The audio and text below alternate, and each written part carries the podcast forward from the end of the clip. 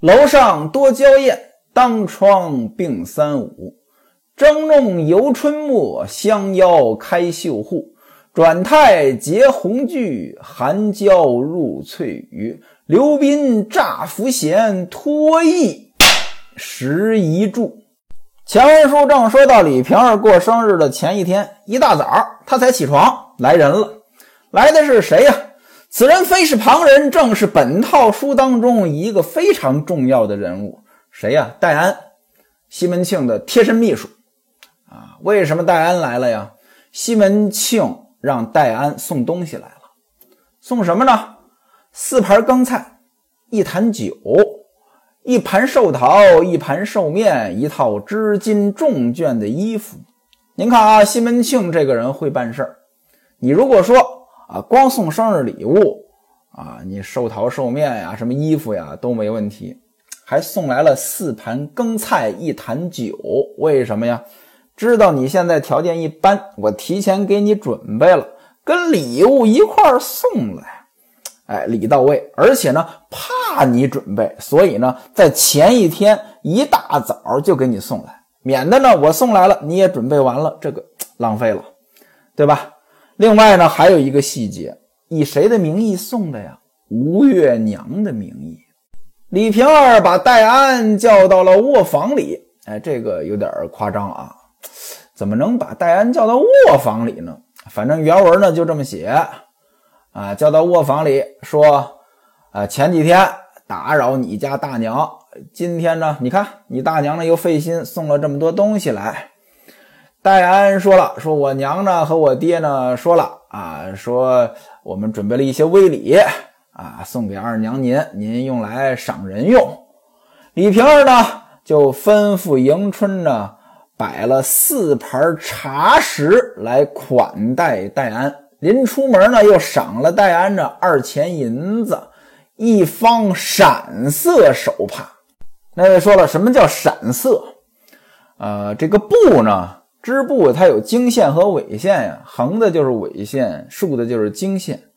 这个经线和纬线呢，用这种差异特别明显、对比特别明显的颜色织。这就叫闪色啊！送了一方闪色手帕，说你回家呢，跟你的各位娘说啊，我呢，呃，会让老冯拿着请柬来请各位娘，让各位娘呢，好歹明天呢都到我这儿来走走。戴安呢，给李瓶儿磕了个头，出门啊，那两个抬礼物的那两个人呢，赏了一百文钱。李瓶儿呢，就让老冯呢拿着五个请柬啊，去请吴月娘和李娇儿、孟玉楼、孙雪娥、潘金莲。另外呢，又捎了一个帖儿，一个帖儿，就是一封信啊，暗暗的请西门庆。那位说了，为什么暗暗的请呀？多新鲜呢！你一个女的，还是个寡妇，你请人家男的干嘛呀？你？而且呢，这暗暗的请着，还是请西门庆晚上来。转过天来，吴月娘呢，呃，就和李娇儿、孟玉楼、潘金莲啊四个人四顶轿子就出门了。那位说了，孙雪娥呢？孙雪娥看家，您看出地位来了啊！这四个人自然都打扮得花枝招展的啊。那个有人跟着啊，四个小厮，谁呀？来兴、来安、戴安、华童。啊，他们一起呢，就来到李瓶儿这儿来了。李瓶儿这是狮子街啊，狮子街呢这有灯市啊。李瓶儿新房子就在这里。这房子呢，门面四间，到底三层。其实呢，您看啊，李瓶儿这房子呢，虽然说是小房子，也只是说跟他之前那豪宅比是小房子，但是对于一般人来讲，这仍然是大宅子。那有十二间房呢。啊，一拉六四间，三个四间，三层，而且呢，最前边临街的这还是个楼，进去呢还有移门。什么叫移门啊？就是进院子里边还有个门，这移门其实就是为了装饰。第二层的四间房有三间呢是客厅，一间呢是库房。啊，穿过去到了第三层，有三间是卧房，一间是厨房。那后边呢？就是乔皇亲家了啊，挨着乔皇亲家的花园。那么李瓶儿他是知道，呃，这些人来肯定要看灯啊，正月十五嘛。按照道理来讲呢，呃，你招待客人又都是女眷，你要么就在客厅第二层，要么就在呃自己的卧房，毕竟都是女眷嘛，你也可以在第三层。但是呢，他知道呀，各位要看灯，所以呢，就在第一层这临街的楼上边啊摆了酒席，而且呢，他自己也悬挂了许多的花灯。各位客人来了之后，怎么迎接？怎么行礼？怎么喝茶？这就不用特别说了啊。中午啊，摆了四张桌席，挺热闹。看来呢，人不少啊，不只是西门庆家的这几个妻妾，还有别人。那不然的话，你坐四张桌子干嘛呀？对吧？另外呢，还叫了这个卖唱的董娇儿和韩金钏。啊，旁边呢，呃，这个给弹唱。中午这顿酒当然是在客厅上了，呃，第二层。那么晚上，嗯，就到楼上，啊，这个接着喝酒。哎，其实呢，顺便呢看看灯。吴月娘呢是穿着一身红，那这衣服呢肯定是很好的衣服了，这不用细说。但是呢，有一个细节，有貂皮大衣。貂皮大衣，您放到今天它也不便宜，到那个时候肯定更贵。为什么呢？这貂这种东西啊，它生长在哪儿呢？呃，乌拉尔山、西伯利亚、蒙古、东北。您看啊，这个在明朝那个时候，那东北是谁站着呀？女真人站着。那么这个生活在清河县。今天河北、山东一带的人能穿貂皮大衣，这肯定是当年关内关外有这个贸易往来。在那个年代，哎，这东西肯定便宜不了。在今天啊，这个貂呢是属于重点保护动物啊，是不能宰杀。那个时候我自己养行吗？也不行。那现在这个貂皮大衣打哪来？其实现在这个貂皮大衣它是养殖貂。您注意啊，这个养殖貂其实它并不是貂，这话听着呢可能有点别扭。怎么就养殖貂不是貂呢？您哪位要是还记得高中生物，他学过这个？这个生物也它分这个界门纲目科属种。举个简单的例子啊，咱们人，动物界，脊索动物门，哺乳动物纲，灵长目。人科人属人种，这就是咱们人啊。现在养的这个雕呢，它属于幼科幼属，而真正的雕呢，它属于幼科雕属。也就是说，两个是属于同一科，但分别属于不同属，因此呢，它不是同一种动物啊。吴月娘貂皮大衣，其他人呢？李娇儿、孟玉楼、潘金莲。白绫袄、蓝缎裙，李娇儿呢？呃，有这个沉香色遍地金比甲，比甲就是马甲。孟玉楼的马甲呢，它是绿色的，也是遍地金。潘金莲呢，是大红色遍地金。啊，咱们来看啊，那时候呢，可能外边有个马甲，这是流行。他们的头上，那当然也有很多首饰了。头上是珠翠堆莹，凤钗半卸。什么叫凤钗半卸？您想玩了一天了，这妆呢有点乱了，头发呢也有点乱了，这个钗呢可能已经有点歪了，叫凤钗半卸。这帮人就趴在楼上啊，隔着窗户看下面，下面是灯市啊，自然人很多，很热闹。做买的、做卖的，有男有女，来来往往，有行人，有车啊。那当然，这个晚市嘛，又是正月十五，肯定很热闹啊。最主要的啊，各种各样造型的灯啊，当街搭了数十座灯架。您像有什么金瓶灯、玉楼灯、荷花灯、芙蓉灯、绣球灯、雪花灯、秀才灯、媳妇灯、和尚灯、判官灯、师婆灯、刘海灯、骆驼灯、青狮灯、猿猴灯、白象灯、七手八脚的螃蟹灯、张着大嘴的鲶鱼灯。灯是灯是嘛，重点在市，市就是做买卖，都有什么买卖呢？算命的。讲新春造化如何，定一世荣枯有准。哎，算命的，还有说书的、唱戏的，就是卖艺的艺人。另外呢，还有卖元宵的，这肯定最重要了，对吧？正月十五卖元宵嘛。还有剪纸的、卖画的，反正呢，干什么都有。过年嘛，大伙儿也开心，看热闹，看热闹。其实呢，就是看个热闹。那要不喜欢热闹的呢，看两眼也就完了。吴月娘呢就不喜欢热闹，她一看人来人往这么吵啊，就回去了，跟李娇儿呢，呃，在席上呢继续吃酒。但潘金莲、孟玉楼啊，还有那两个卖唱的啊，这个就喜欢热闹了，呃，就在楼上往下边看。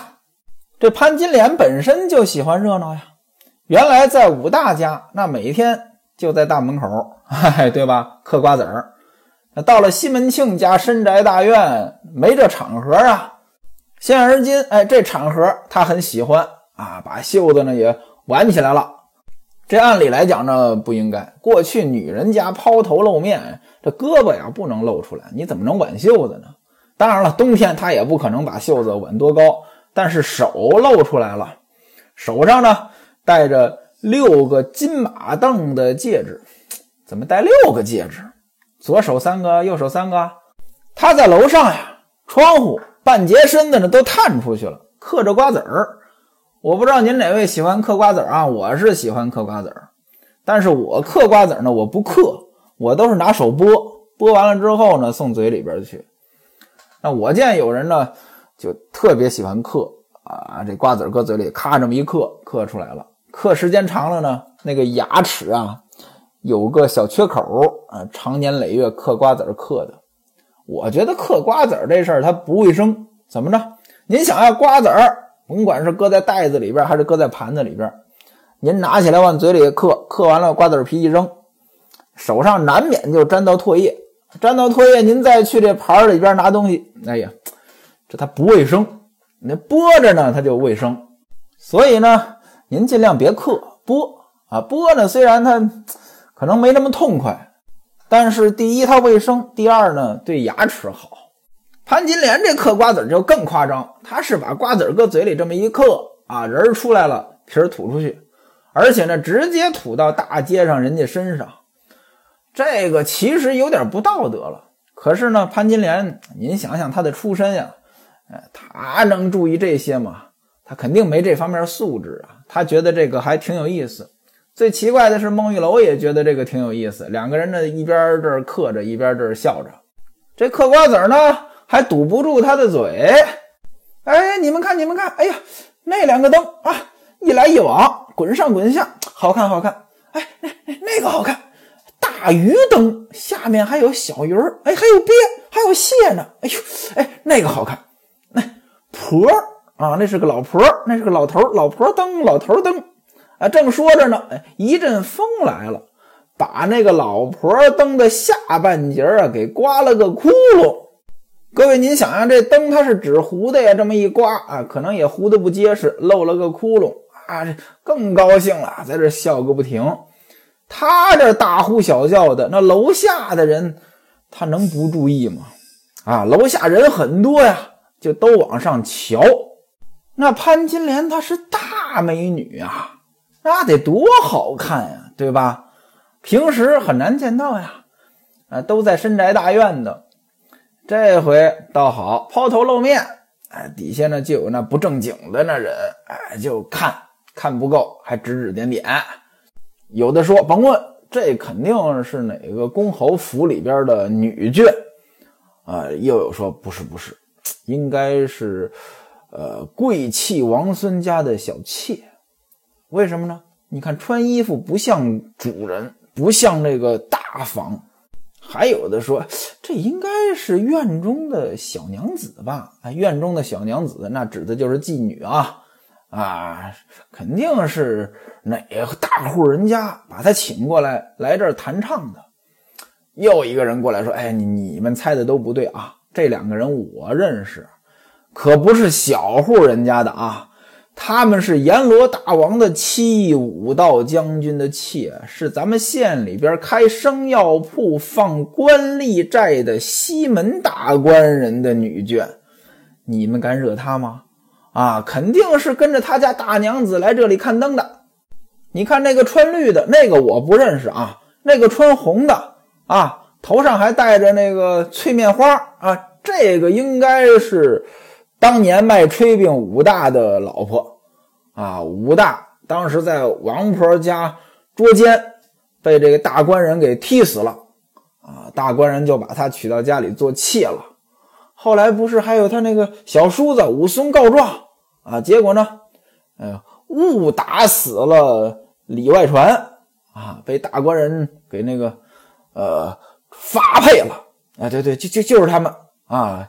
这这也好几年不见了，越来越好看了。各位您想呀，这底下人都不看灯了，光看楼上了，这成何体统呀？吴月娘呢觉得不像话啊，把潘金莲、孟玉楼呢。都给叫回来了啊！让他们呢坐下啊，吃东西，听唱。又过了一会儿，吴月娘起身呢，说：“我这酒呢喝的差不多了，我呢和二娘呢，我们就先走一步，剩下他们俩人，二娘就是李娇儿啊，我和李娇儿我们先回去了，剩下他们两个人，这个潘金莲、孟玉楼啊。”陪二娘，这二娘指的是李瓶儿，花子虚那儿拎，花子虚是行二嘛，啊，陪着你，哎，接着过生日。为什么我这么早回去呢？他爹不在家，他爹是西门庆啊，家里无人，光留下一帮下人，都是丫头们，我不放心。李瓶儿呢，一看，赶紧拦着呀，哎呀，我的好大娘呀，我这心意还没尽够呢，今天过节呀。那灯这也没点，饭也没吃，您就要回去啊？就算是西门爹不在家，这不还有其他姑娘们吗？嗯，其他姑娘们不是那个孙雪娥吗？哎，您怕什么呀？等一会儿，等月亮上来，咱们赏赏月，我再送四位娘回去。吴月娘说：“二娘呢？你这不是这个意思啊！我呢酒量一般，你看这不还有她们姐妹两个吗？”哎，她们在跟我在一样。李瓶儿说：“那大娘您不喝酒，二娘也不喝酒，这个太不讲理了吧？前几天我在您府上，那您给我酒，我可都不喝了啊！诸位娘都不肯饶我。今天到我这儿了，是不是嫌我这儿招待不周啊？虽然说我这儿是条件差了一点，但您也让我尽一片心啊。于是呢，就把大酒杯拿过来了。”啊，递给李娇儿说：“二娘您好歹吃一杯，啊，大娘我不敢敬您大杯，那我敬您一个小杯，您看行不行？”吴月娘一看，那喝吧。啊，吴月娘、李娇儿一个小杯，一个大杯，喝完了。哎，吴月娘呢又给那两个卖唱的每个人呢赏了二钱银子，啊，这就起身走了。临走呢，嘱咐孟玉楼和潘金莲：“我和李娇儿，我先回去了。”啊，等一会儿呢，派人拿着灯笼来接你们，你们也就回去了。家里没人。孟玉楼呢，呃，说好的，好的。李瓶儿把吴月娘、李娇儿送到门口，看着这二位上了轿子，重新回到楼上陪孟玉楼、潘金莲喝酒。天色这就晚了啊，楼上呢也点了灯了。两个卖唱的呢。接着唱啊，这接着热闹吧。花开两朵，各表一枝啊。他们在这儿喝，咱们就不说了。再说西门庆，西门庆干嘛呀？也过节呀，跟英伯爵、谢希大两个人过节。先是在西门庆家中吃了饭，然后呢，也来到灯市这里游玩，也来到了狮子街。他们在狮子街的东口逛。为什么在东口逛呢？因为西门庆知道吴月娘他们一帮人在李瓶儿家喝酒呢，而李瓶儿家呢在狮子街的西街，所以呢，西门庆就往东街，别看见呀，对吧？只是稍微这么逛了一逛啊，就要往回走，结果没想到呢，转了个弯呢，撞见熟人了。谁呀？孙寡嘴、祝时念这二位呢，给西门庆施礼，哎，说好几天不见哥哥您了，我们特别想了。又跟旁边的英伯爵和谢希大说：“你们这两个混蛋啊，你们跟哥哥来玩，也不叫着我们。”西门庆说呢：“说祝兄弟啊，你错怪了他们两个，刚才也是在路上偶遇的。您注意啊，不是偶遇的，家里吃完饭出来的。但是呢，说偶遇的，哎，大家的面子呢都能照顾。”祝时念说呢：“说那哥哥，你看完灯，现在要去哪儿啊？”西门庆说：“同诸位兄弟到大酒楼喝上几杯。本来啊，今天过节应该请你们到我家里去，但是我家里人今天都到别人家去喝酒去了。咱们呢就简陋一点，到外边去吃吧。”祝时念说：“哥哥呀，哎，到酒楼上干什么呀？咱们干嘛不去李桂姐家呀？啊，这个过年了也应该拜拜年啊，去看一看。”前两天我们两个人就在他家，哎呦，李桂姐哭了。为什么哭啊？从腊月到现在，大官人您人影也不蹦一个，也不去看看。我们看哥哥今天您好像没什么事儿，走吧，去他家。西门庆心里边有事儿啊，有啥事儿啊？晚上跟李瓶儿他有约会呀，但是这个又不能说出来，哎，就说不不不，今天我还有事儿啊，明天再去，明天再去。但这帮人死拽活拽的，就把西门庆拽到了李桂姐家。到了这儿，哎，李桂清呢正在家门口站着呢。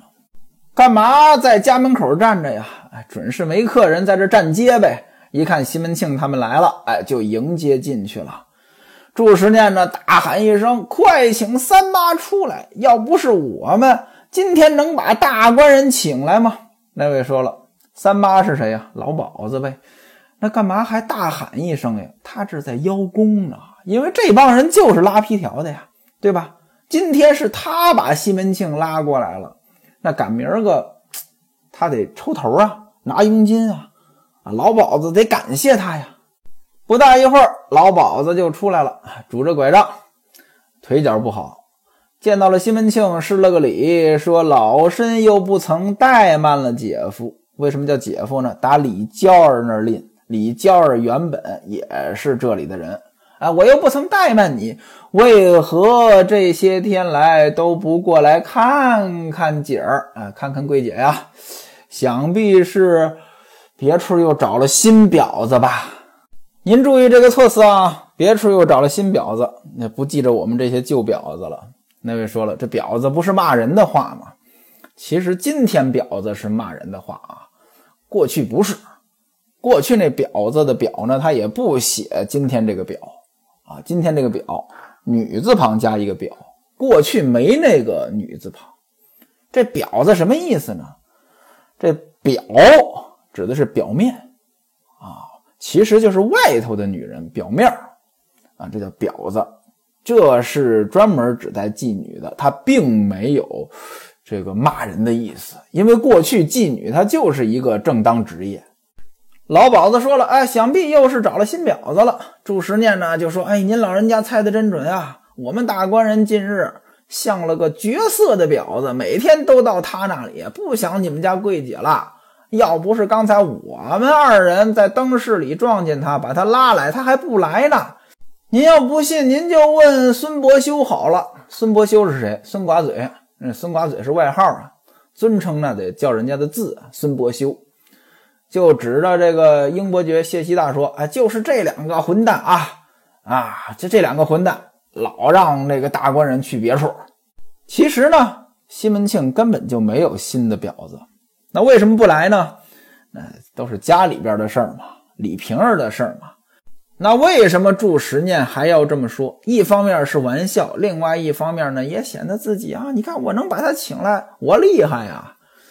这老鸨子一听呢，哈哈大笑，说：“好啊，英二哥，我们家又没惹着你，为什么不给我们在姐夫面前多多美言呀？”啊，虽然说姐夫这相好的人不少，可常言道，好子弟不嫖一个坟头啊。这天下的钱眼儿都一样，不是老身我夸口，我们家贵姐也不丑啊。姐夫有眼光，这不用我多说。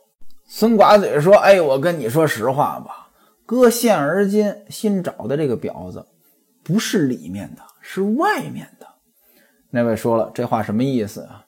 这再说呢，就把实话说出来了。什么意思？新找的这个婊子，她不是婊子。不是里面的，就不是你们这行业内的人，是外面的。外面什么意思？正经人家的呗，良家呗。那再说就把实话说出来了。那这个李瓶儿嘛，西门庆一听这，赶紧打住啊！那个别胡说八道，老妈妈，你不要听他这个混蛋在这耍嘴啊！大伙一看呢，点到而已，笑了笑，也就不说了。西门庆呢，在袖中掏出三两银子来，交给了桂清，说：“这过节了，我请大伙儿吃饭。”桂清呢不肯接，交给了老鸨子。老鸨子说：“怎么的，姐夫，你这不是笑话我吗？啊，这过节我们还不能摆一桌子管待各位老爹吗？怎么能花你的钱呢？啊，你看你这还把银子拿出来了，显得我们院中之人就盯着这点钱了。”英伯爵过来说：“妈妈呀，依我看你就收了吧，啊，哎，别说这么多了，赶紧摆酒，这才是正道。”老鸨子说：“这个不合道理。”虽然这么说，推一推也就把银子呢装进袖子里边了，深深道了个万福，说：“感谢姐夫您赏钱。”英伯爵一看这个光景，他又来了兴致了。您要听过前文书，您都知道英伯爵这个人爱讲笑话啊，他是个不错的相声演员呀。所以英伯爵呢又来了一个段子。英伯爵的这个段子，它好笑不好笑？那您下回再听。